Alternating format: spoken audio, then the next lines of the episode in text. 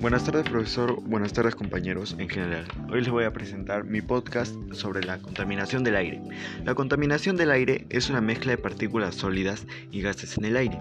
El polvo, el polen y las esporas de moho pueden estar suspendidas como partículas.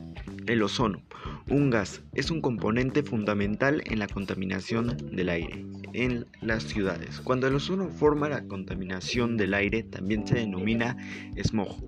Algunos contaminantes del aire son tóxicos. Su inhalación puede aumentar las posibilidades de tener problemas de salud. Las personas con enfermedades del corazón o del pulmón, los adultos de más edad y los niños tienen mayor riesgo de tener problemas por la contaminación del aire. La polución del aire ocurre solamente en el exterior.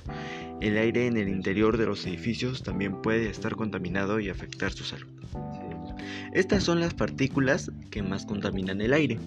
El polvo, el humo, la pulverización de agua marina, gases sulfurosos, polen e incendios forestales.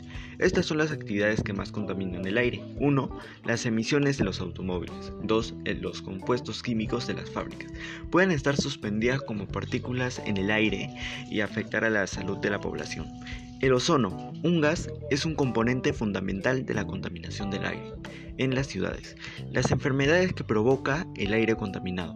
Neumonía, la neumonía es una infección que inflama los sacos aéreos de uno o ambos pulmones. Bronquitis crónica es la inflamación e irritación de los conductos bronquiales, las vías respiratorias que llevan oxígenos a los alveolos en sus pulmones. La cardiopatía isquémica. Generalmente la causa es la acumulación de placa, lo que provoca que las arterias coronarias se angosten y limiten la irrigación sanguínea que va al corazón.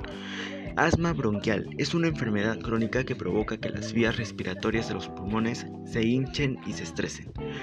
¿Cómo reducir el aire contaminado? 1. Uso del transporte público y utilización del coche privado, solo cuando sea completamente necesario.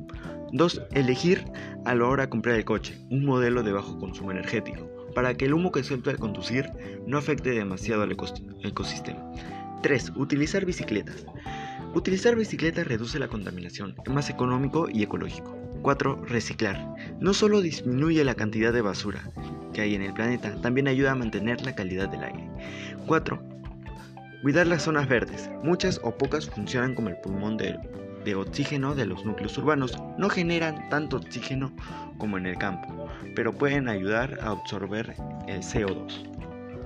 Y recuerda, si no cuidamos nuestro planeta, estamos en un camino a nuestra propia destrucción.